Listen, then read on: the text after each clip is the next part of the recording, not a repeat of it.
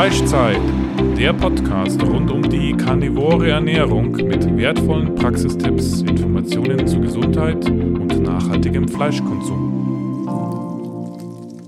Andrea! Ja, ist denn nicht? Fleischzeit! Unser Partner heißt jetzt carnivoro.eu und bietet Supplemente rund um die karnivore Ernährung in höchster Bio-Weidequalität. Es gibt dort wertvolle Innereien wie getrocknete Leber, Herz, Milz, Knochenmark oder einen Innereienmix. Nicht nur die Mineralien, sondern auch die Vitamine sind durch die schonende Gefriertrocknung zu 95 Prozent erhalten. Das Verhältnis von Vitaminen und Mineralien ist in Innereien perfekt auf unseren Körper abgestimmt, da es sich um ein natürliches Lebensmittel handelt, das unsere Vorfahren über Jahrtausende konsumiert haben. Auch die Aufnahme durch unseren Körper erfolgt auf natürliche Weise gegenüber Nahrungsergänzungsmitteln, die isoliert hergestellt werden und häufig Zusätze enthalten. So gibt es auch Knochenbrühe in praktischer Pulverform zum Auflösen, auch ohne Zusätze, ganz natürlich mit einem hohen Anteil an Kollagen. Sichere dir jetzt mit dem Code Carnitaria 5% Rabatt auf deinen ersten Einkauf. Herzlich willkommen zu Fleischzeit. Steak ist in der Pfanne, Knochenbrühe ist warm gemacht. Heute welche Lebensmittel in der karnivoren Diät? Und dazu hat sich Andrea ein paar Gedanken gemacht, was man denn alles so essen kann in der karnivoren Diät. Und es klingt natürlich am Anfang etwas einseitig, nur Fleisch zu essen, aber dass da allerhand Variation drin steckt, übersehen die meisten. Genau, es steckt Variation dahinter. Aber es gibt auch zahlreiche Leute, die sagen, sie brauchen überhaupt gar keine Variation mehr, denn wenn man wirklich richtig hungrig ist, schmeckt Fleisch immer so gut. Fettes Fleisch vor allem, deshalb ist ja mein Spruch, fettes Fleisch ist mein Gemüse. Ähm, ja, also wir wollen. Da kann ich dir nur zustimmen, weil durchs Fasten, ich bin, ich bin eher ein Typ, der relativ einseitig auch in der Carnivoren-Diät ist, also immer die gleichen Lebensmittel. Ich variiere nicht so viel ich habe da meinen Weg gefunden und ich kann dir nur zustimmen, durchs Fasten wirklich, es ist unglaublich, wie sehr man Fleisch genießen kann, auch einfach Richtig. in der Carnivoren-Diät, auch wenn man es täglich isst. Genau, genau. Ja, im Grunde heißt es auch nicht nur Fleisch, sondern ähm, Wer also jetzt wirklich ein hundertprozentiger Carnivore sein möchte, ich meine, es sind nicht viele, ich bin es nicht, Dave ist es auch nicht, aber nur mal zu sagen, was würde denn wirklich zur Carnivoren Ernährung gehören, wenn man sie zu 100% einhält? Und zwar sagt man grundsätzlich, alles, was tierischen Ursprungs ist, gehört zur Carnivoren Diät dazu. Das heißt also nicht nur Fleisch, sondern natürlich auch Fisch, natürlich auch Milchprodukte und Eier. Und da möchte ich jetzt ein bisschen nochmal genauer auf die einzelnen Sachen eingehen. Also zunächst, was das Fleisch anbetrifft, es ist total interessant. Es wird uns ja eigentlich immer gesagt, wir sollen Geflügel essen. Ne? Äh, Putenfleisch und, und, und Hähnchen seien so gesund. Ähm, die Karnivoren, die leben aber ein bisschen mit ihrem Körpergefühl und sie landen alle beim roten Fleisch. Also die meisten Leute landen beim Rind oder beim Lamm ähm, und essen Geflügel nicht mehr so häufig. Ähm, Schwein essen viele, aber es ist wirklich so, es herrscht absolute Einigkeit darüber, dass Rind und Lamm so bekömmlich sind. Isst du hin und wieder Schweinefleisch? Ich esse schon immer noch Schweinefleisch, ja. Mhm. Ich auch. Also Bacon mag ich sehr gern. Ja, ja. Bacon and Eggs. Genau. Der Klassiker. Allerdings habe ich teilweise mit Schweinefleisch, wenn es eben nicht gepökelt ist, Probleme. Da komme ich dann auch noch dazu später. Ähm, grundsätzlich ist eben das Interessante, am, am bekömmlichsten, am besten verträgen, vertragen die Leute Rindfleisch. Dagegen, es gibt auch praktisch keine Allergie gegen Rindfleisch. Das heißt also, wenn man eine Eliminationsdiät machen möchte, weil man Allergien, Autoimmunerkrankungen hat oder äh, Probleme mit dem Darm, dann ist es das Allerbeste, man macht eine Zeit lang nur Rind, Lamm und Wasser. Warum ausgerechnet nenne ich jetzt die beiden äh, Sorten Rind und Lamm? Ja, weil das Wiederkäuer sind. Und das Fleisch von Wiederkäuern ist einfach besser verdaulich als das Fleisch von einem, ähm, von einem Schwein oder einem Geflügel mit nur einem Magen. Ich merke das persönlich auch. Ja, Wenn ich genau. Schweinefleisch esse, merke ich das durchaus, dass äh, mein Körper anders darauf reagiert. Richtig. Du Also ja das- auch, Bei ne? mir auch, Ja. genau. Mhm. Ähm, ja, das heißt, ähm, weil eben die Rinder und die Dilemma eben diese fünf Mägen haben, fermentieren sie ihre Nahrung eben so gut, dass also selbst wenn sie mit Soja und Getreide gefüttert werden, was wir uns natürlich nicht unbedingt wünschen, also wer es sich leisten kann, da ist es wirklich ideal, man, man ähm, kauft Fleisch von rein, reinen Weidetieren. Da geht es einfach den Tieren am besten. Also bei uns ist das auch das Tierwohl sehr ähm, am Herzen. Du hast ja auch schon eine Liste veröffentlicht, wo man am besten Weidefleisch beziehen kann, stimmt? Genau, auf meiner Webseite. Genau. Erkundigt euch da. Es gibt auf jeden Fall Möglichkeiten, auch preiswert Weidefleisch zu beziehen. Ja. Das schafft jeder, wenn er möchte. Genau. Und das Interessante ist auch, ähm, dass man ja in der Carnivoren-Diät nicht nur auf rotes Fleisch geht, sondern auch auf fettes Fleisch. Und auch das ist natürlich immer günstiger zu haben. Denn die ganzen Leute da draußen in ihren Kohlenhydratstoffwechseln, die können, ähm, die ekeln sich vor Fett. Ähm, die haben noch nicht den Geschmack für Fett. Und ähm, da ist es auch gar nicht so schlecht, wenn man wirklich direkt zum Bauern geht. Ähm, und die sind oft total dankbar, wenn sie hören, dass wir fettes Fleisch mögen. Wir waren letztens erst beim Biobauern und haben mit ihm gesprochen und der meinte auch, er kriegt sein fettiges Lammfleisch nicht los. Das Kilo, wie viel? 10 Euro, oder? 10 Euro das Kilo Das Lammfleisch. ist geschenkt. Ein Kilo Lammfleisch, 10 Euro. So gutes, nahrhaftes Fleisch, nachhaltig produziert, Lammweidehaltung. Es geht nicht besser und er bekommt es nicht los. Traurig. Ja, sehr traurig, genau. Ähm, auch natürlich traurig, was dann am Ende immer weggeschmissen werden muss, wenn die das nicht loswerden. Ähm, ja, also auf alle Fälle ist das, auf diese Art und Weise der Anteil der gesättigten Fettsäure natürlich in dem Fleisch von ähm, Weidetieren oder von, von Wiederkäuern wesentlich größer. Ihr wisst vielleicht, dass man inzwischen zurückrudert und eben nicht mehr die ungesättigten Fettsäuren verdammt, sondern feststellt, dass die gesättigten gut für uns sind. Weil natürlich alles Tierische bei uns in der Gesellschaft out ist, hat man natürlich den Kokosöl-Hype erfunden in letzter Zeit. Aber ich stehe dazu, ich bin eine, ich bleibe beim Rinderschmalz-Hype. Das heißt also, da ist dieses rote Fleisch schon mal besser von der Konsistenz als Schwein oder Geflügel. Ich bin auch riesiger Rinderschmalz-Fan. Rindertalg steht überall. Wirklich eine hervorragende Fettquelle. Genau. Und leider, du hast es äh, mir schon mal gesagt, auch du kennst auch Metzgereien, die müssen das kiloweise wegschmeißen, Ja. weil die dieses Fleisch nicht losbekommen. genau, fast alle eigentlich sogar. Und es ist so eine gute Nährstoffquelle. Ja, ja. Und ähm, eben auch in dem Fett stecken eben sehr viele fettlösliche Vitamine, die man unterschätzt. Ähm, das heißt, die sind also auch sehr, sehr gesund. Dann ist natürlich auch so, dass das rote Fleisch wesentlich mehr Eisen und Zink enthält im Vergleich zu Geflügel. Ähm, daher Isst ist es einfach Geflügel? nährstoffreicher. Ich esse, also ich würde niemals mehr einen, ein, ein, ein, ein Hähnchen, eine Hähnchenbrust, die würde ich niemals runterkriegen. Also roh vielleicht, wenn ich sie tunke in flüssiges Rinderschmalz. Oh oh, jetzt kriegen die Leute schon mit, was ich für eine bin. Aber gekocht nie und nimmer. Würde also ich runterkriegen. sehe seit einigen Jahren eigentlich auch schon stark davon ab, Geflügelfleisch zu konsumieren. Genau. Auch kein Bio-Geflügelfleisch. Hat einfach auch größtenteils damit zu tun, dass es nicht sehr nährstoffreich ist. Es liefert weder Fette noch große ähm, andere Nährstoffe, die im Fleisch enthalten sind. Und ähm, ich bin auch kein großer Fan von Geflügelfleisch. Ja, Auch in Bezug auf die Haltung und äh, die Fütterung. ja, ja. Ja, also es, es, es wird sich dahin entwickeln, da müssen wir euch schon vorwarnen, wenn ihr auf Carnivore geht, ähm, dass ihr eventuell nicht mehr so oft Geflügel und Schwein esst, sondern mehr ähm, Rind und Lamm. Dazu kommt, also ähm, wenn man jetzt überlegt, nimmt man Rind oder Lamm aus ähm, Weidehaltung oder aus Stallhaltung, da ist natürlich der Omega-6 zu Omega-3 ähm, Anteil so, dass er natürlich besser fürs Omega-3 ausfällt, wenn sie sehr viel Grasfütterung hatten.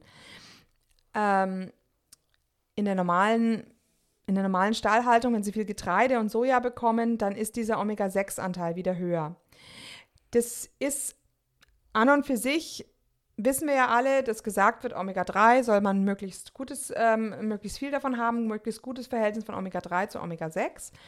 Ich muss sagen, ich war nicht ganz konsequent, also mein Rind ist meistens schon Weidehaltung, aber wie gesagt, ich habe auch konventionelles Schwein mal gegessen. Ich, ich ähm, auch, ja, mh, auch Schweineschmalz mal ein konventionelles ähm, und ich habe trotzdem ein super Verhältnis von Omega-3 oder Omega-6 zu Omega-3 bekommen in den letzten Jahren.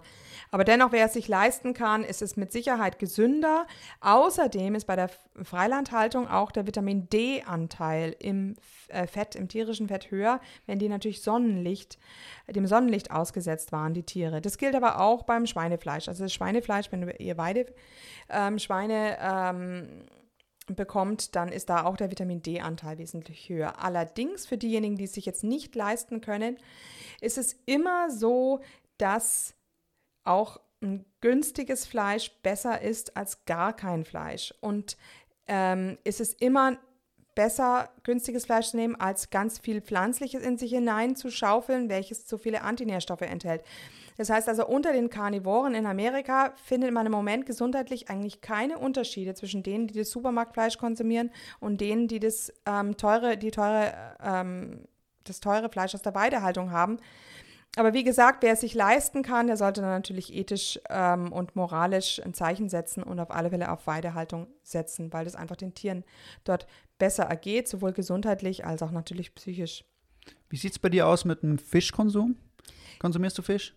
Genau, also Fisch ähm, hat sich eigentlich bei mir noch nie sehr ähm, eingebürgert, weil ich einfach nicht so gerne Fisch esse. Ich habe eine Phase gehabt, da habe ich viel Lachs gegessen und ich mag Lachs eigentlich, habe ich nur ein bisschen auch mit der Haltung und mhm. den Lachsfarmen beschäftigt und kann es mittlerweile nicht mehr vertreten, ja, Lachs zu essen und ähm, durch die Informationen, die ich da erlangt habe, habe ich auch wirklich keinen Bedarf mehr und kein Bedürfnis mehr, ja. äh, Lachs zu essen. Ja, und vor allem das Interessante ist, man kann ja Wildlachs sich anschaffen oder eben Lachs aus Aquakultur. Der Wildlachs ähm, ist wirklich so mager, dass er für mich jetzt geschmacklich nicht sehr äh, interessant ist. Und der Lachs aus Aquakultur, der ist jetzt wiederum für mich geschmacklich interessanter, weil er etwas fettreicher ist. Aber ich weiß ja, dass da wieder die mit Getreide gefüttert werden, ähm, dass der Omega-6-Anteil dort wieder unheimlich hoch ist, dass, ähm, dass die Tiere vielleicht auch nicht sehr gut gehalten werden. Also ist es für mich nicht ethisch oder moralisch nicht so sehr vertretbar. Und deshalb. Ich glaube auch, es, es herrscht da so ein, so, ein, so ein Missverständnis auch, dass man denkt, wenn man Fisch isst, ist man automatisch ethisch vertretbarer. Das ist auf keinen Fall der Fall. Nee. Ähnlich ist es auch bei den Forellen, die wir in unserem Land haben. Die meisten Forellenteiche, da werden die Forellen ja auch alle ähm, mit ähm, Getreide ähm, gefüttert. Ja. Also Soja ist auch im Spiel oft bei den Aquakulturen. Mhm. Sojafütterung, Getreide. Ja, jetzt möchte, da möchte ich eben vielleicht nochmal ähm, zurückkommen. Warum ist Soja eben jetzt auch nicht so gut? Weshalb wir vielleicht auch teilweise Geflügel und Schwein nicht so gut vertragen? Ähm, wenn die Tiere nur einen Magen haben, wie ein, wie, also ein Huhn oder ein Schwein, dann können die diese Sojalektine nicht aufspalten. Das ist ähnlich wie bei uns Menschen oder sie können sie nicht sehr gut aufspalten. Mais ist aber auch bereits problematisch. Das Schwein ist eigentlich gar nicht an Mais ähm, angepasst. Äh, Mais gibt es erst seit ein paar hundert Jahren. Vorher haben die Schweine in unserem Land sich eigentlich von Eicheln ernährt. Von Eich in Eichenwäldern ähm, sind unsere Schweine hier großgezogen worden. Es gab ja richtige Schweineherden, die wie, eine Schafsherde durchs Land gezogen sind und sie haben dann natürlich auch immer wieder Reste bekommen ähm, wurden natürlich auch anschließend nach dem Ernten über den Acker ge, ähm, gelassen. Das heißt, da haben sie schon ein bisschen Getreide auch mitbekommen, aber das ist auch ähm, die jüngere Zeit.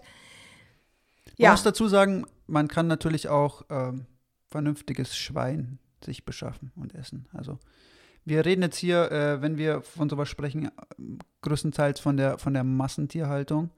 Ähm, es ist natürlich möglich, sich jede Art von Fleisch ethisch vertretbar und gut gefüttert zu besorgen. Man muss sich nur ein bisschen informieren und wir stellen da gerne Informationen bereit. Andrea hat es bereits schon gemacht auf ihrem Instagram-Account, hat ähm, ver verschiedene äh, Fleischversandsseiten ähm, gesammelt und bereitgestellt. Richtig. Es ist grundsätzlich auch ein bisschen ein Unterschied, wenn man jetzt, ähm, also wie gesagt, das, die Problematik ist also, dass man öfter etwas, ähm, diese Lektine vom Soja, die zerstören also auch den Darm eines Huhns und den Darm eines Schweins. Das heißt, die haben, bekommen am Ende auch einen durchlässigen Darm und diese Sojalektine finden sich im Fleisch wieder. Und ähm, das hat zum Beispiel Stephen Gundry auch ähm, gesagt in seinem Buch ähm, Plant Toxins. Muss ich gerade hinterschauen, wie hieß das Buch nochmal? ähm, genau.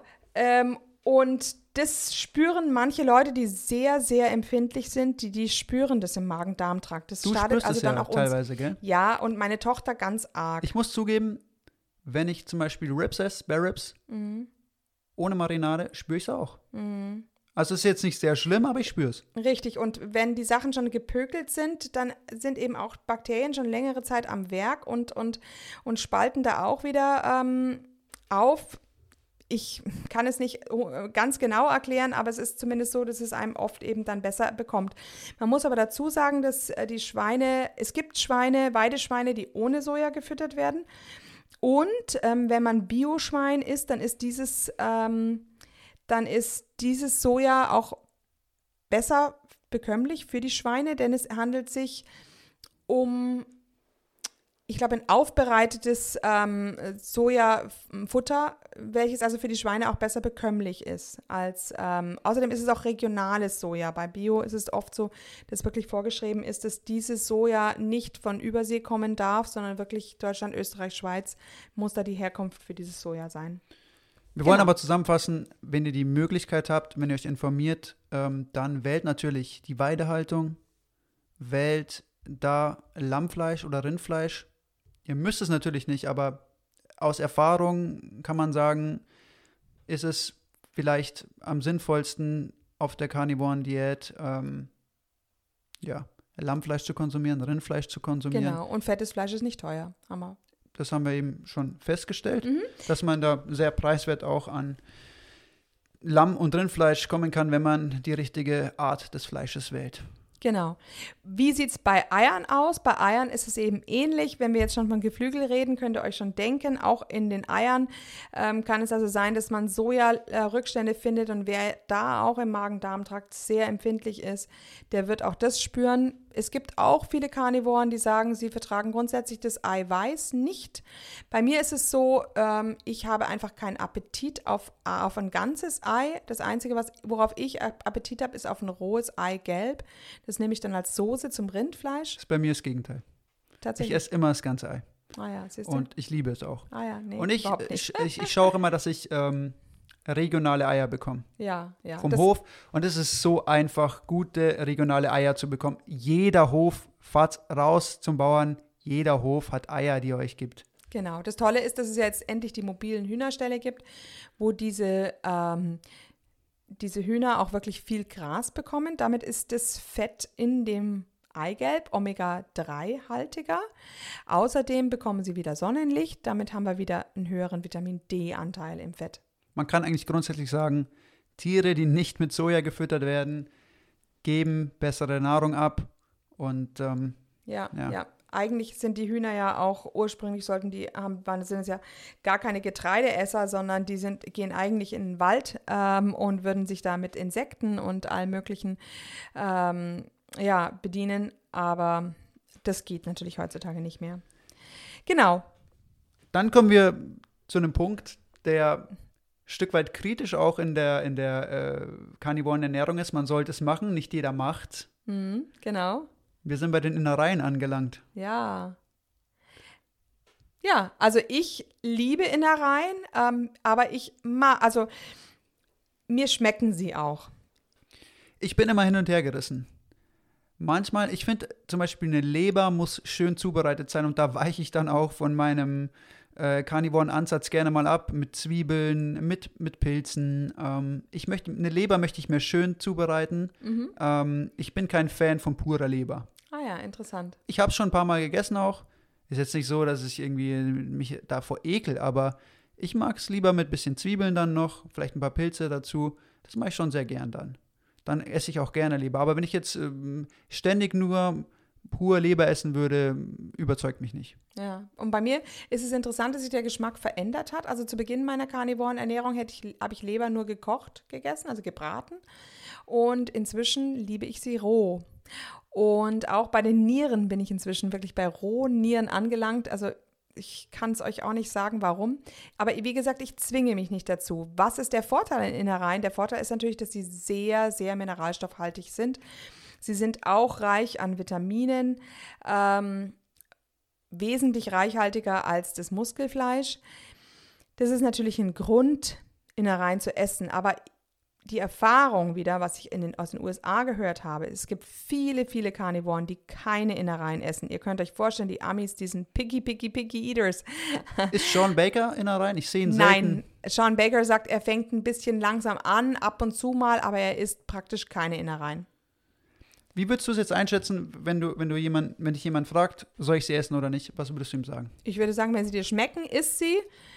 Ich finde es eben auch wieder wichtig, weil die Innereien werden überall weggeworfen und es sind im Grunde Mineralstoffbomben. Auf der anderen Seite laufen wir zur Apotheke und tun euch, uns irgendwelche Süßstofftabletten äh, mit, mit Zink ähm, reinziehen. Auch mal diesem, ich will es nicht Mythos nennen, aber diesem, diesem Vorwurf, diesem Vorwand zu sagen, ja, wenn man nur Fleisch isst, bekommt man keine Vitamine. Leute, ihr müsst einfach nur ein bisschen Leber essen, dann habt ihr alle wichtigen Vitamine, die ihr braucht. Ja, genau. Aber das Interessante ist, es gibt also wirklich viele Karnivoren, die schon teilweise auch seit 20 Jahren ähm, von fettem Muskelfleisch leben und eben keine Innereien zu sich nehmen und denen es trotzdem sehr, sehr gut geht. Es scheint so zu sein, dass wir das unterschätzt haben, was wir eigentlich an Nährstoffen mit dem pflanzlichen die ganze Zeit zerstören. Wenn du die pflanzlichen Produkte nicht mehr dabei hast, dann ist deine Nährstoffversorgung so viel besser von den tierischen Produkten. Ja. Ja. Genau.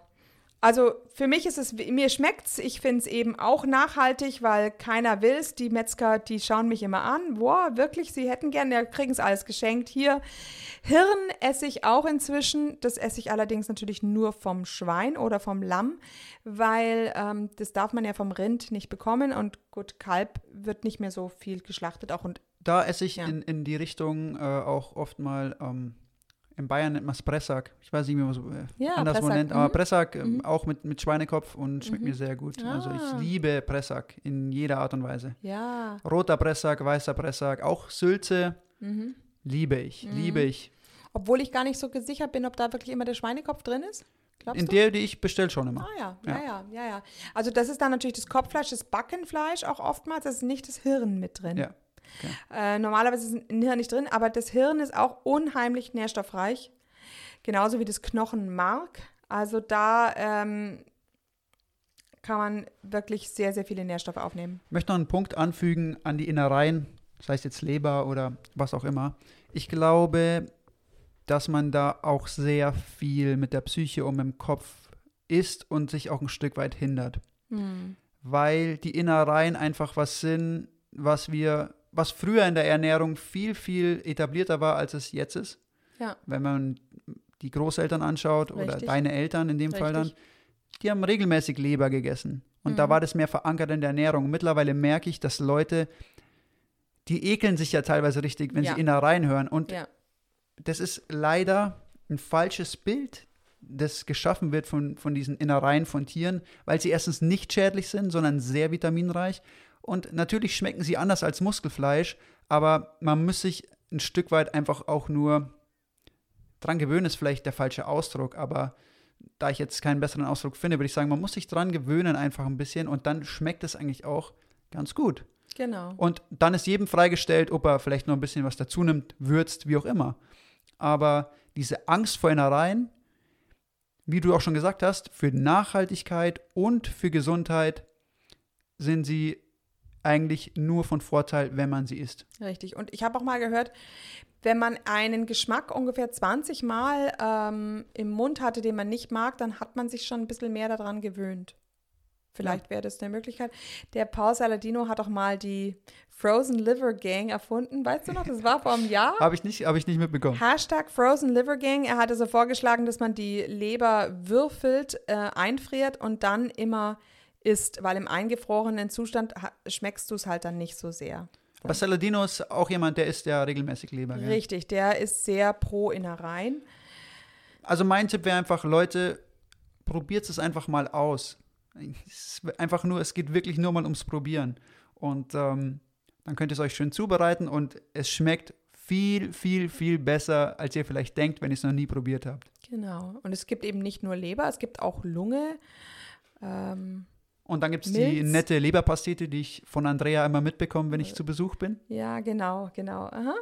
Und ähm, ich frage mich eben, wenn man also wirklich was Gutes für unsere Umwelt, für unsere Welt tun möchte, dann ist eigentlich äh, das Etepetete-Sein irgendwann nicht mehr angesagt, wegen solchen Innereien, ähm, dass man da zusehen muss, wie sie eigentlich weggeschmissen werden. Und vielleicht könnt ihr euch eben dran gewöhnen. Es würde eurem Körper auf alle Fälle sehr gut tun. Es gibt keine indigene Kultur, die nicht zusätzlich Innereien eingepflegt hat in die Nahrung. Und meistens haben die Schwangeren und die kleinen Kinder etwas davon abbekommen.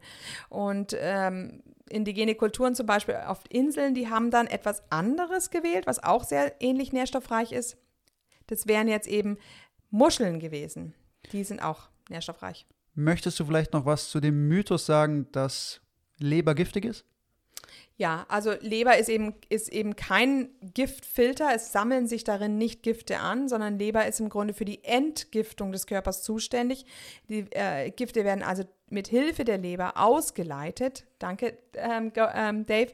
Genau, das war noch wichtig. Und ich bin da eigentlich jetzt auch im Moment eigentlich der Beweis dafür. Ich esse ja wirklich Unmengen an Innereien. Eigentlich ähm, ist die Hälfte meiner Nahrung ähm, sind Innereien, weil ich immer mein Innereien-Müsli morgens mache. Und ich habe äh, eine Haarmineralanalyse gemacht und nach Schwermetallen ähm, Ausschau gehalten. Ich habe also absolut null Schwermetallbelastung. Ich würde vorschlagen, wir gründen die, die Liver Gang oder Team Liver. Ja, Leute, wenn ihr, wenn ihr am Leberessen seid, Team Liver, Fleischzeit Podcast, Hashtaggen und äh, wir teilen eure Bilder. Genau. Oder ihr habt vielleicht für mich irgendwelche, das, mein Begriff Innereienmüsli ist natürlich nicht so super toll. Ja, da müssen wir noch ein bisschen dran arbeiten. Ja, also wenn irgendjemand von euch eine tolle Idee hat, wie man das besser benennen könnte, der Dave hat schon gesagt. Auch hier gleich Vermarktungsvorschläge.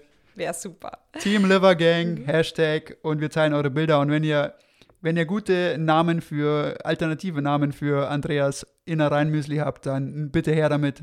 Richtig. Ja, dagegen, wo man eh, wo wir jetzt vor kurzem mal von ärztlicher Seite her gewarnt wurden, äh, war eben äh, Fisch zu konsumieren, weil Fisch wohl sehr viele Schwermetalle enthält.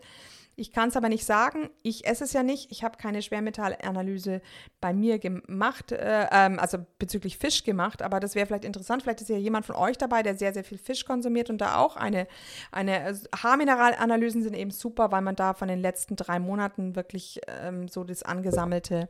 Das fällt für mich leider kann. weg. Dave, Daves Haare sind zu kurz. Er braucht nämlich drei Zentimeter lange Haare. Das will er nicht machen. So was aber auch.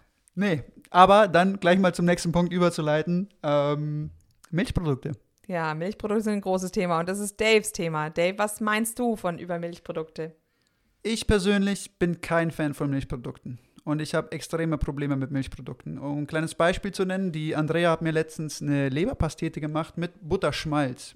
Also ist jetzt auch keine klassische Butter, Butterschmalz. Und nur das Fett. Nur das, nur das Fett, ja. nur und, das Fett. und ich habe mich richtig auf meine Leberpastete gefreut und die hat auch überragend geschmeckt. Nur habe ich sofort gemerkt, dass da ja, Butterschmalz drin ist. Also ich dachte, das vertrage ich vielleicht, aber auch sofort Probleme bekommen. Blähbauch, Pickel haben sich ein bisschen gebildet in den Tagen Mhm. danach. Also klein, aber trotzdem, ich merke es sofort immer Mhm. in meiner Haut. Und ähm, ja, Bauchschmerzen, war sehr enttäuscht. Ich liebe deine Leberpastete. Jetzt hast du es mit Talg gemacht. Schmeckt natürlich ein bisschen anders. Tja. Aber ich persönlich bin kein Verfechter der Milchprodukte und ich würde es auch keinem empfehlen, in hohem Maße zu konsumieren. Das ist meine persönliche Meinung. Bei Milchprodukten hat es natürlich immer damit zu tun, individuell verträgt man es oder verträgt man es nicht. Grundsätzlich würde ich persönlich jetzt sagen, würde ich wenn überhaupt, die Milchprodukte auf ein Minimum beschränken. Ja. Ja, also ich würde dazu Folgendes noch addieren. Ähm, der Mensch konsumiert Milchprodukte noch nicht so lange, wie er überhaupt Getreide konsumiert. Erst seit 9000 Jahren ist der Mensch überhaupt dabei, äh, wirklich Milch ähm, zu gewinnen. Und dagegen Getreide ist ja schon seit 12.000 Jahren sowas im Umlauf. Das heißt, ja. Ich möchte noch kurz was einwerfen. Mhm. Das hat nichts damit zu tun, dass ich nicht auch finde, dass Käse der geilste Scheiß überhaupt ist. Ja. Isst du Käse? Ich liebe Käse auch. Es sind Opioide, die da natürlich drinstecken. Die sind ja in der Milch, das ist klar. Das soll ja auch den Säugling beruhigen. Ähm, und im Käse sind die natürlich in konzentrierterer Form. Also kein Wunder, dass manche Leute sagen, Käse macht süchtig. Es macht wirklich süchtig. Die Frage ist aber, haben wir wirklich die ähm, Enzyme, um dieses Casein zu spalten? Das ist, glaube ich, ein großes Problem. Ich glaube, dass die natürlich die Laktose auch ein großes Problem ist, Mhm. aber ich glaube, dass es da sehr viel auch ums Casein geht. Mhm. Weil, naja, ich bin mir da nicht so sicher. Kann durchaus sein. Man muss sich auch überlegen, in der Tierwelt, es gibt kein Tier, welches die Milch von einem anderen Tier klaut. Also überlegt euch mal, die, die Mücken, die stechen und saugen Blut, ja? Also Blut von einem anderen Tier zu klauen, gibt es schon immer wieder. Äh, dann äh, gibt es Vögel, die oder Tiere, die die Eier von anderen Tieren klauen. Das gibt es auch, aber es gibt wirklich kein Tier. Es gäbe doch sonst Insekten, die irgendwie Milch saugen würden. Nein, gibt's nicht. Ähm, das ist also in der Tieralten, Tierwelt nicht üblich, deshalb ist es vielleicht auch für den Menschen nicht so gesund. Aber das ist, wie gesagt, das ist meine persönliche Meinung und ich würde jetzt auch jedem, der wirklich davon ausgehen kann und sicherstellen kann, dass er die Milchprodukte gut verträgt, kann natürlich auch in der Carnivoren-Diät Milchprodukte einbauen. Inwieweit es sinnvoll ist, sei dahingestellt. Dass es geil schmeckt, Käse, Mhm. da brauchen wir nicht drüber diskutieren, Leute. Ja, genau. Teilweise, Cheese it up! teilweise ist natürlich, ähm, sind natürlich auch, äh, also wie ich ja gesagt habe, die Opioide, die machen natürlich auch träge, ähm, die entspannen ja, also sie entspannen auch den Darm, machen den Darm träge. Damit führt es auch oft zu Verstopfung. Wer eine lustige Story hören will, wie ich aussehe, wenn ich eine Scheibe Gouda esse, Oh Gott, du Armer.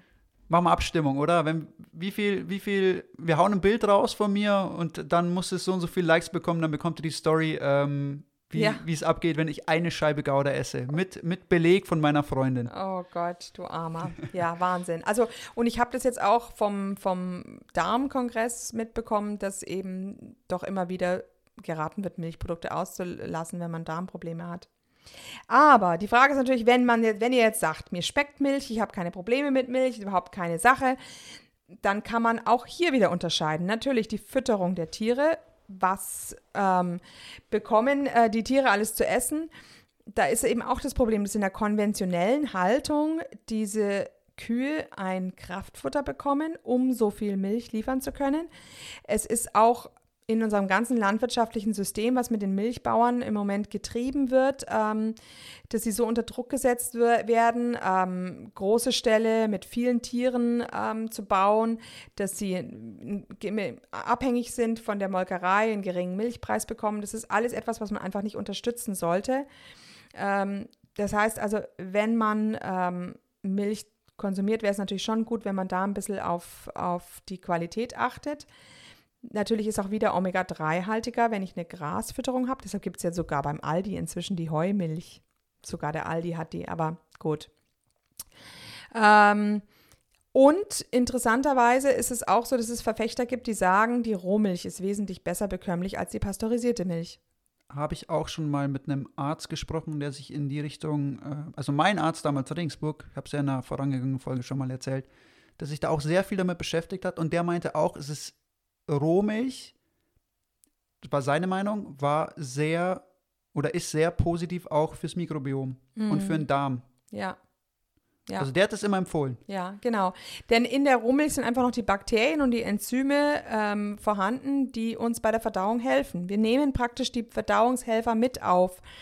Ähm, die Frage ist natürlich, warum wird so sehr viel gewarnt vor der Rohmilch? Ich glaube, das ist eine reine Geldmacherei. Ähm, Im Moment äh, geht eigentlich die größte Gefahr aus. Von die Noroviren zum Beispiel haben wir vom Gemüse bekommen, was nicht ordentlich, was auch relativ warm gelagert wird. Also, dass man wirklich über Milch so viele Keime ähm, aufgreifen kann und dass die einen krank machen, wenn man die roh konsumiert, das möchte ich sehr bezweifeln. Ich glaube, dass da eher Geldgeschichten im Spiel waren. Man möchte den Direktverkauf den Bauern unterbinden. Wieder die Frage, wenn jemand zu dir kommt, der sagt, ich möchte Carnivore leben, Milchprodukte? Ja, ich stelle es jedem frei. Muss jeder für sich äh, en- entscheiden. Okay. Ja, finde ich schon. Klar, also wir sind hier, um zu informieren, nicht Genau. um eure Meinung zu bilden. Aber aus meinen Erfahrungen raus, für mich ist es sehr, sehr problematisch, Milchprodukte. Ja. Und selbst nach über eineinhalb Jahren Carnivore Mm. äh, ist es für mich nicht möglich, Milchprodukte zu konsumieren, nicht mal in kleinen Mengen. Hm. Und ich glaube einfach, es gibt viele Menschen, die Probleme mit Milchprodukten haben. Ja, Und ich glaube, das kommt nicht von ungefähr. ja, ja. Aber es gibt natürlich auch Menschen, die es vertragen. Und Genau. dann bitte, Also ideal ist, it. natürlich, ideal ist natürlich eine Zeit lang eine Eliminationsdiät zu machen, nur Rindfleisch und Wasser und dann vielleicht schauen, wie, was bewirken die Milchprodukte ich dann. würde so gerne Butter essen. Ja, ja, klar. ist Butter, lecker. ist das Beste überhaupt. Ja, ich stimmt. beneide jeden, der schön Butter auf sein Steak hauen kann. Oder der vielleicht auch mal einen Joghurt essen kann oder halt einfach Käse. Mhm. Aber Leute, es geht in dem Fall wirklich darum, du musst so viel Bewusstsein für deinen Körper schaffen, dass du sagen kannst, vertrage ich es oder vertrage ich es nicht. Und dann triffst du die Entscheidung. Ja, Darum Genau. geht's. ja. Und ja, wenn du merkst, es tut dir nicht gut, dann ist es nicht. Ja. Und wenn du merkst, ich vertrage es, dann ist es. Ja, genau. Aber das ist eine individu- individuelle Sache. Das muss jeder für sich selbst entscheiden. Mhm. Ja, ähm, dann gibt es übrigens noch einen Ansatzpunkt und zwar ist es die A2-Milch zu konsumieren. Es, es gibt nämlich ähm, genetische Unterschiede bei den, bei den Kühen und unsere früheren Kühe waren mehr A2-Kühe. Das heißt, das Casein-Eiweiß ist da nämlich auch ein bisschen anders. Also vielleicht könntest du mal A2-Milch probieren. Hm. In Österreich, ich habe jetzt gesehen, in Österreich gibt es ganz, ganz viele Landwirte, die A2-Milch vertreiben. Ich glaube, wir machen einfach mal einen, ein Experiment. Ja, das machen wir dann Wir machen das und dokumentieren das und äh, dann schauen wir mal, was äh, der Dave so verträgt an Milchprodukten, Ja. was da geht. Also wenn ich das nämlich vertrage, würde ich fast schon sagen, ja, verträgt jeder von euch. Aber ich bin, war bis jetzt wirklich sehr, sehr sensibel in der Reaktion, wenn es um Milchprodukte ging. Aber ich stelle mich da gerne, stelle mich da gerne bereit. Ich liebe die Verfolgung von pragmatischen Ansätzen. Da Genau. erfährt man immer Mhm. sehr viel. Ja, ja. Genau. Jetzt zu den Getränken. Also, ähm, da, wer natürlich total dogmatisch ist, der darf natürlich nur Wasser trinken, weil nur das ist natürlich. Also bei den pflanzlich. Getränken bin ich nicht 100% dogmatisch, aber bin ich schon sehr strikt. Mm, Also, ja, ich trinke eigentlich nur Wasser, beim Fasten natürlich Elektrolytwasser mit Salz. mhm. Ansonsten eigentlich nur Wodka-Soda noch, wenn ich mal unterwegs bin, irgendwo eingeladen, was auch immer. Wodka-Soda ist das Einzige, was ich sonst noch trinke. Ja. Ich glaube, ja, wie, wie, wie stehst du zu, zu, zu den Getränken? Ich meine, du bist ja bekanntlich ähm, dem Kaffee nicht abgeneigt. Ja, naja, doch, ich bin ihm schon abgeneigt, aber ich bin ihm ähm, ausgeliefert. ich bin einfach süchtig nach Kaffee, muss ich ganz ehrlich zugestehen. Ich merke aber, ähm, wenn ich am Nachmittag den Kaffee trinke, also klar vom Koffein her ohnehin, das geht eigentlich gar nicht, aber ich merke auch teilweise, dass es mir im Magen nicht gut tut. Ähm, beim Tee habe ich das aber viel früher gespürt, also ganz früh. Es ging dann auch ähm, in Früchtetee eigentlich nicht mehr. Ich, grundsätzlich bin ich auch sehr empfindlich gegenüber Säuren geworden, weshalb ich auch dann irgendwann aufgehört habe mit Süßstoffgetränken. Ich bin aber wirklich froh, weil ich habe auch viel Cola Light getrunken. Ich habe viele so Süßstofflimos getrunken und ich bin, ich bin im Gaumen einfach empfindlicher geworden gegenüber Säuren und da bin ich sehr froh drum. Aber wie gesagt, es gibt viele Karnivoren, die sagen, sie kommen damit gut zurecht, dann ist es ja prima. Ich bin auch kein Fan von Süßstoffgetränken. Ähm, da gibt es auch Studien dazu, wie die aufs Mikrobiom wirken. Können wir in anderen Folgen gerne mal drauf eingehen. Interessant, ja. Wirkt Dave. auch aufs Mikrobiom. Ja, habe ich noch nicht gelesen. Ja, Mhm. aber ich, also es gibt wenig Studien im Menschen dazu, aber es gibt Tierstudien bei Mäusen, Mhm. wie sich zum Beispiel Sucra äh, Sucralose auswirkt. Ich bin kein Fan von Süßstoffgetränken und ich konsumiere sie eigentlich auch nicht. Ja. Äh, zum Kaffee, ich habe lange, was heißt lange, ich habe eine Zeit lang ähm, experiment, experimentiert mit Kaffee. Mhm. Ähm, habe keine guten Erfahrungen damit gemacht. Ich habe auch einen Beitrag geschrieben auf Instagram. Ich glaube, dass Kaffee auch sehr viel damit zu tun hat, dass äh, manche Leute Übergewicht haben. Mhm.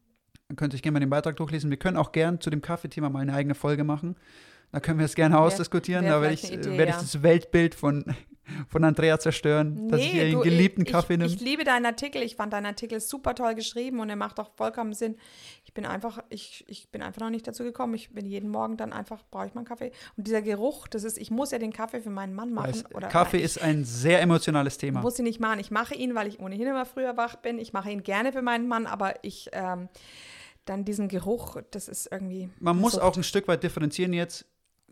Viele sagen ja auch von den ähm, amerikanischen Experten, Kaffee ist eigentlich okay in der Carnivoren-Diät. Da spricht sich jetzt eigentlich niemand wirklich dagegen aus. Da bin ich wahrscheinlich einer der Ersten. Ja, also meistens sind die Leute schon offen dem gegenüber. Allerdings ist es natürlich klar, Koffein ist ein Nervengift. Ja, also wir tun uns damit eigentlich ganz klar ein pflanzliches Gift zufügen. Wieder muss jeder selber wissen. Ich glaube einfach nur aus meiner persönlichen Erfahrung, ich habe viel experimentiert mit Kaffee in dem Zeitraum, wo ich ihn zu mir genommen habe. Ich glaube nicht, dass er wirklich irgendwelche Vorteile bringt. Mhm. Und wenn ich schon Carnivore bin, weil ich sage, ich will meine Gesundheit optimieren, dann muss ich mich halt vielleicht auch mit dem Thema Kaffee auseinandersetzen. Egal wie sehr ich emotional damit verbunden bin. Ja, ja, ja, das stimmt schon. Ja, ähm, dann gehen wir mal weiter eben zum Alkohol. Da hast du schon ein bisschen gerade verraten, dass du Wodka Soda ab und zu mal trinkst. Ich baller mich immer weg mit Wodka-Soda. Äh, das passiert seltenst. Also kann man im Jahr an, an einer Hand abzählen, wenn Ja. überhaupt. Aber Genau, wenn, aber dann Wodka-Soda, ja. Das ist interessant. Alle Karnivoren sagen, dass sie am Ende wirklich reine Spirituosen am besten vertragen. Ähm, mir geht es genauso. Ich bekomme auf Wein inzwischen Kopfschmerzen. Ich bekomme auf Wein teilweise wieder Gelenkprobleme. Die Säure im Wein, das tut meinen Gaumen irgendwie nicht so gut. Obwohl ich natürlich, mir schmeckt Wein natürlich schon besser.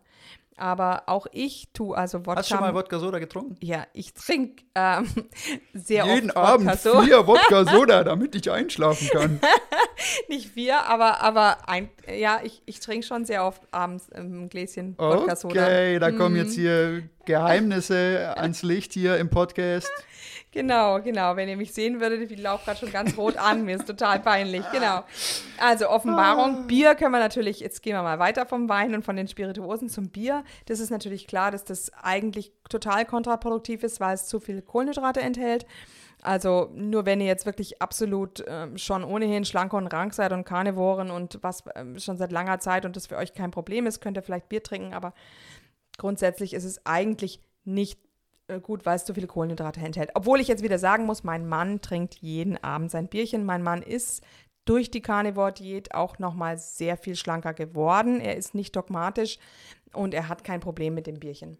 Also ich habe schon Probleme mit dem Bier, muss ich ehrlich sagen. Und Ja. ich bin auch kein Fan vom Bier. Es wird immer als, als so ein Männergetränk vermarktet, Mhm. aber es hat auch einen schönen Östro Östrogenanteil im Bier. Aha. Und ich meine, äh, Leute, jeder kennt äh, gewisse Personen, die über Jahre Bier trinken, die eine schöne Wampe haben, die eventuell auch schon leichte Ansätze zur Männerbrust haben. Und ähm, es kommt nicht von ungefähr bei hohem Bierkonsum. Ja gut, der Östrogenanteil kommt ja vom Getreide her und das hat man ja zum Beispiel, wenn man Brot isst, ja genauso. Oder? Ja, aber es gibt natürlich Leute, die schon viel Bier auch konsumieren und ja, natürlich Mhm. hast du es im Brot auch, aber Mm, genau. also wenn man strikt danach gehen will, ist eigentlich Bier kein Männergetränk, weil ihr fügt euch sehr viel Östrogen zu. Ja, ja, genau, denke ich auch. Hm, muss Muss jeder für sich sagen. selber entscheiden, wie, wie hoch er seine Östrogenwerte haben will. Ja, genau. Dann ist natürlich die Frage, wie oft isst man bei Carnivore? Und ähm, das würde ich mal sagen, das kommt meistens ganz von alleine, dass ihr feststellen werdet, dass euch zweimal am Tag oft langt. Du, Dave? ich? Du bist natürlich total Hardcore. Der Dave ist richtig zum Festen, äh, Fasten übergegangen, oder? Ja, aber das ist ein guter Punkt, den du hier ansprichst. Ähm, ich bin ins Fasten, wie ich es in meiner, meiner, meiner äh, Einstiegsfolge auch schon gesagt habe, eigentlich, ähm, bin da ein bisschen reingerutscht eigentlich durch die Carnivore-Ernährung. Und ähm, gut, also ich habe das äh, schon mal gesagt, ich bin auch in der Carnivore-Diät äh, Carnivore kein Freund davon, ständig zu essen, die ganze Zeit. Nein, das und ist sicherlich kontraproduktiv. Ja, und ich glaube, dass, wie gesagt, Carnivore eine super Grundlage bildet zum Fasten. Also ein bis zwei Mahlzeiten am Tag, finde ich, ist super umsetzbar in der Carnivore-Diät. Und überlegt mal, wenn ihr, wenn ihr zwei Mahlzeiten innerhalb von vier bis sechs Stunden macht, dann habt ihr sowieso gleich ein Fastenfenster von 18 Stunden. Und also, das hat auch, glaube ich, wieder auch auf der Carnivore-Diät viel mit der Psyche zu tun, wie viel die Leute essen. Weil wenn es um die Nährstoffe geht und wenn es um die Energieversorgung geht, dann reicht in der Carnivore-Diät meiner Meinung nach, und ich habe viel Erfahrung jetzt mit Fasten gemacht und ich habe viele Kunden jetzt schon betreut im Fasten, eigentlich reicht einmal am Tag Essen. Wenn du gut Carnivore isst und die Nährstoffe, Protein und Fett gut abstimmst, dann reicht einmal am Tag Essen, meiner Meinung nach. Ja, also bei mir ist es jetzt so, dass ich doch ähm, einmal am Tag Essen nicht so gerne mache, weil ich dann einfach eine riesige Menge verschlinge. Mir ist, ich bin anschließend zu belastet durch die Verdauung. Ähm, bei zwei Mahlzeiten kann ich halt wirklich nach dem Essen gleich wieder weiterspringen wie zuvor. Und dazu kommt, ich habe das auch auf dem Glukosemeter ähm, getestet. Bei mir ist es so, dass der Zuckerwert dann doch relativ hoch geht, wenn ich zu hohe Mengen oder zu große Mengen konsumiere. Deshalb bleibe ich bei kleineren Mengen. Wie Aber viel konsumierst du? Aber wie viel konsumierst du, wenn du jetzt Ich würde dann in einer Mahlzeit so 500 Gramm essen und das ist einfach zu viel für mich. Okay. Ja, Ja. ja. Während jetzt, also meine Tochter macht es auch lieber, OMAD. Ich glaube auch, es liegt auch daran, dass ich einfach schon eben einen gestörteren Metabolismus habe. Meine Insulinresistenz ist vielleicht schon größer. Ich habe mehr eine Was denn? Hyperinsulinämie. Was Ja, genau. Das ist so schwer. Ich habe eine, eine, eine, eine Hyperinsulinämie. Ähm, das heißt also, wenn bei mir Insulin ausgeschüttet wird, dann wahrscheinlich ähm, mehr als bei anderen. Und ja, Man muss jetzt auch mal klarstellen, ich denke mal, dass es jetzt nicht so einen großen Unterschied macht, ob du einmal am Tag oder zweimal am Tag isst mit Carnivore, wenn es dir wirklich nur um, um so einen Status quo geht, mehr oder weniger. ja. Das ist meiner Meinung nach, glaube ich, relativ egal, ob du einmal oder zweimal am Tag isst. Wenn man wirklich dann weiter optimieren möchte, dann muss man natürlich mit der Nahrungsmenge und den Fastenfenstern spielen. Da geht es dann wirklich um Optimierung, um wirklich weitere positive Schritte, auch hormonell zu erreichen. Ja, kann durchaus Aber wenn wir jetzt von der normalen carnivoren Diät sprechen, dann spricht nichts gegen zweimal am Tag Essen. Hm. Und es ist wahrscheinlich auch für viele am Anfang einfach praktikabler.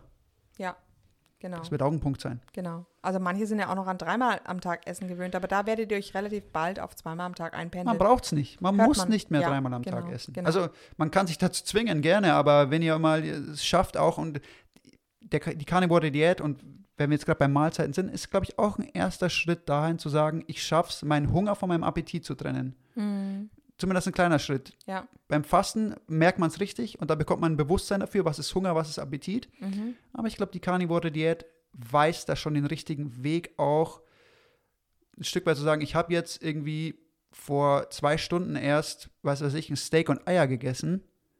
Eigentlich, ich brauche eigentlich gar nichts, aber Ja. trotzdem, der Appetit ist da und dann isst man. Aber dann, glaube ich, kann man schon ein Stück weit ein Bewusstsein dafür entwickeln, esse ich aus Hunger oder aus Appetit gerade. Ja, und da kann ich wirklich auch nur raten, vom Snacken wegzukommen. Wenn man damit anfängt, dann zerstört man auch sein Hunger- und Sättigkeitsgefühl Total. mit dem Zwischendrin essen. Hast Snacken gesagt, wir machen jetzt hier so eine, so eine Unwortbox, machen wir. Und Mhm. bei, jedes, bei jedem Mal, wenn wir so, so karnivore Unwörter sagen, wie Snacken, oder gesundheitliche Unwörter, wie Snacken Mhm. sagen, zwei Euro in die Unwortbox, okay? Lustig, ja. Genau. Und jetzt noch mal etwas, was macht uns eigentlich satt zwischen den Mahlzeiten? Also da ist es, habe ich jetzt das vor kurzem gehört und das hört sich für mich auch äh, logisch an. Das Eiweiß, welches man isst, macht einen aktuell, also äh, unmittelbar zur Mahlzeit satt und das Fett, was man isst, das ist dann für die, Sättig für die lang anhaltende Sättigkeit bis zur nächsten Mahlzeit so wichtig. Wie ist es bei dir? Ab wann merkst du, dass wirklich nach dem Essen dein Sättigungsgefühl eintritt? Wenn du jetzt Steak isst zum Beispiel. Ähm, ich merke das, äh, es kommt eben darauf an, wie gut mein Körpergefühl davor war. Wenn ich richtig hungrig vorher bin, tritt übrigens das Sättigkeitsgefühl besser ein. Ähm, ich glaube, weil der Magen dann einfach schön, schön, schön flach war, schön leer war und ja, da ist man super Das ist ein guter Punkt, der Mhm. mich jetzt auch wieder zum Fasten bringt, weil ich das nämlich auch merke, wenn ich zum Beispiel drei Tage gefastet habe, Ich denke mir natürlich, ich werde jetzt Unmengen, Unmengen werde ich jetzt reinhauen. Und dann hocke ich mich hin und dann bin ich nach einem Drittel von dem, was ich essen wollte, vollkommen gesättigt. Ich glaube, das hat viel auch mit dem Magen zu tun. Richtig. Und wie der Magen auch die Nahrungsaufnahme und die Strukturierung der Nahrungsaufnahme adaptiert. Das Ja. macht er nämlich ein Stück weit. Ja, ja, und ähm, mir fällt dann eben auf, wenn ich zum Beispiel einen Tag habe, wo ich, wo ich immer wieder knabber, ja, immer wieder esse, da verliere ich das Hungersättigkeitsgefühl, da esse ich einfach zu viel, da fühle ich mich schlecht, da fühle ich mich müde. Und ähm, wenn ich aber wirklich erst esse, wenn ich hungrig bin, dann esse ich gar nicht viel und bin richtig zufrieden und anschließend wieder fit. Ich habe da lange mal drauf geachtet, weil ich mal eine Phase hatte in der Carnivore Diät, wo ich einfach fast schon zu viel dann gegessen habe, bis ich dann gecheckt habe, ich brauche gar nicht so viel und mein Sättigungsgefühl ist da ungefähr immer so nach 20 Minuten eingetreten. Da war ich dann satt. Heißt es ja auch, genau, 20 Minuten braucht diese Leptinausschüttung. Also wir werden nicht mehr satt durch Volumen, äh, durch Volumen, also durch die Magendehnung, sondern wir werden jetzt irgendwann satt durch die Ausschüttung dieses Sättigkeitshormons. Das ist etwas, was man erlernen muss. Das ist eine Umstellung bei Ja. Carnivore. Ja. Und jetzt gehen wir noch zum Schluss vielleicht auf den Fettanteil an, äh, ein. Ähm, wenn ihr natürlich vorher Keto wart, was viele, viele waren, dann seid ihr natürlich einen hohen Fettanteil gewöhnt. Ähm, wenn ihr aber von der Kohlenhydraternährung kommt, dann seid ihr den nicht gewöhnt, dann werdet ihr euch vielleicht auch noch vor Fett ein bisschen ekeln und eher einen geringeren Anteil machen. Also grundsätzlich hätte ich das Ganze jetzt gestaffelt in drei verschiedene Fettstufen. Das eine ist, wenn ihr also mageres Fleisch konsumiert, was ungefähr 10% Fettanteil hat. Also hört, hört, hört, hört. 5% äh, Fettanteil, was man oft zu kaufen kann. Oder bei Schinken steht oft als Werbung 3% Fettanteil. Um Gottes Willen, tut euch das nicht an. Als, äh, das, das ist also, das ist absolut tödlich für euren Organismus, denn im Fett stecken auch so viele Nährstoffe. Also nein, ihr braucht einen Fettanteil von 10%, dann seid ihr immer noch beim mageren ähm, Carnivore, das heißt bei einem Verhältnis Fett zu Eiweiß von 1 zu 2. Und das bedeutet, dass 55% eurer Kalorien aus Fett stammen und 45% aus Eiweiß. Und das sind die absoluten Mager-Leute. Und das sind auch die wenigsten, würde ich mal sagen. Kenne ich ja auch keinen. Ja. Es geht also sehr schnell über, dass man also dann mittelfettes Fleisch isst mit ungefähr einem Anteil von 17 Prozent. Wo würdest du dich jetzt einschätzen, Dave? Ähm, möchtest du die anderen Kategorien noch schnell fertig Genau, machen? hast recht. Okay, ihr anderen seht ja nicht, was wir hier äh, uns als, als Notizen geschrieben haben. Also wenn man also mittelfettes Fleisch hat mit 17% Fettanteil, dann bedeutet das ein Verhältnis von Eiweiß zu Fett von 1 zu 1 und einem Kalorienanteil aus dem Fett von 70% und 30% aus Eiweiß. Ich würde sagen, das machen wahrscheinlich die meisten, die jetzt ja, also sehr viele, obwohl ich, vor allem junge Leute vielleicht auch, obwohl ich sagen muss, ältere Leute, die also wirklich einen zerstörten Metabolismus haben, die ein bisschen Prädiabetes schon haben, die neigen eher zu mehr Fettanteil, die nehmen auch mit einem höheren Fettanteil nochmal ab. Da ist dann wirklich der Fettanteil im Fleisch bei 30 Prozent und man hat ein Verhältnis von Fett zu Eiweiß von 2 zu 1 in Gramm. Und der Kalorienanteil liegt dann schon bei 80 Prozent. Und man hat damit natürlich eine starke Ketose, äh, die man damit erreichen kann. Das ist also dann eher typisch für die ketogene Diät auch. Also ich würde mich persönlich zwischen 1 zu 1 und 2 zu 1 einordnen. Also es variiert. Ja. Es variiert. Hat auch immer damit zu tun, wie trainiere ich, wie lange faste ich. Da kann man viel damit spielen dann auch. Also das ist eigentlich pauschal für mich so nicht zu beantworten. Ähm, manchmal ist es auch ganz intuitiv. Manchmal haue ich einfach mehr Teig drauf, mehr Fett, mehr Ghee. Äh, oh, Ghee haben wir vergessen, gell, bei den Milchprodukten vorher. Ja, Ghee ist ja das selber wie, wie Butterschmalz. Ja, Ghee also ist mein Ghee dasselbe. vertrage ich, dein Butterschmalz habe ich nicht vertragen. Ja. Anschlag, Ich glaube Milchproduktanschlag. ich glaub irgendwie nicht, dass das ein Unterschied ist. Ich habe es nochmal nachgegoogelt. Ich habe eigentlich fast nichts gefunden. Also, Wieso vertrage ich dann mein Ghee? keine Ahnung. Ja, dann was müsstest du mir sagen. Also dann google du mal, was die Unterschiede sein könnten. ich, ich schau mal nach, ja.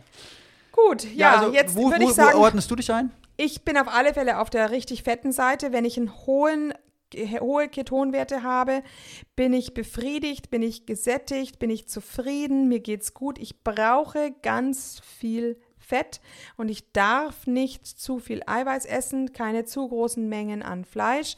Äh, ich muss aber sagen, ich bin auch kein Leistungssportler oder dergleichen. Das heißt also, ähm, Das gibt ein ganz Ja. schönes Thema, glaube ich, auch noch her. Ähm, da können wir gerne mal drauf eingehen. Ja. Wie isst man am besten Carnivore, wenn man, je nachdem, trainiert, nicht Mhm. trainiert, Genau. welche Form des Trainings. Das ist vielleicht ganz interessant. Da können wir uns mal in einer ganzen Folge dem widmen. Mhm, genau, wäre schön. So, ja, ich würde sagen, das ist es jetzt eigentlich. Jetzt haben wir alle tierischen äh, Lebensmittel abgearbeitet. Ihr seid jetzt hoffentlich etwas schlauer und seht, es gibt viele Möglichkeiten. Natürlich, wenn ihr Fragen habt, wenn ihr zu bestimmten Lebensmitteln mehr wissen wollt, dann natürlich einfach schreiben. Fleischzeit Podcast. Auf Instagram könnt ihr uns kontaktieren. Die eigenen ähm, Instagram-Accounts von uns, Kanitarian, Fassencoach Dave, auch jederzeit. Wir versuchen natürlich, eure Fragen zu beantworten und auch in den Podcast einzubauen. Mhm. Deswegen, Genau, da freuen wir uns auf euch. auf jeden Fall, bitte, bitte gerne äh, auch von euch Feedback und Fragen sind immer sehr gerne willkommen. Ja, gut. Bis Damit- zum nächsten Mal. Bis zur nächsten Folge. Ich hau mir jetzt ein Steak in die Pfanne. Ja, Du auch? Nee, ich ist jetzt abends, ich, ich esse Nee, jetzt jetzt gibt's mehr. äh, Wodka Soda. Ja, ähm, irgendwann in, vielleicht in ein, zwei Stunden. Okay, alles Servus. klar. Leute, wieder schauen und reingehauen.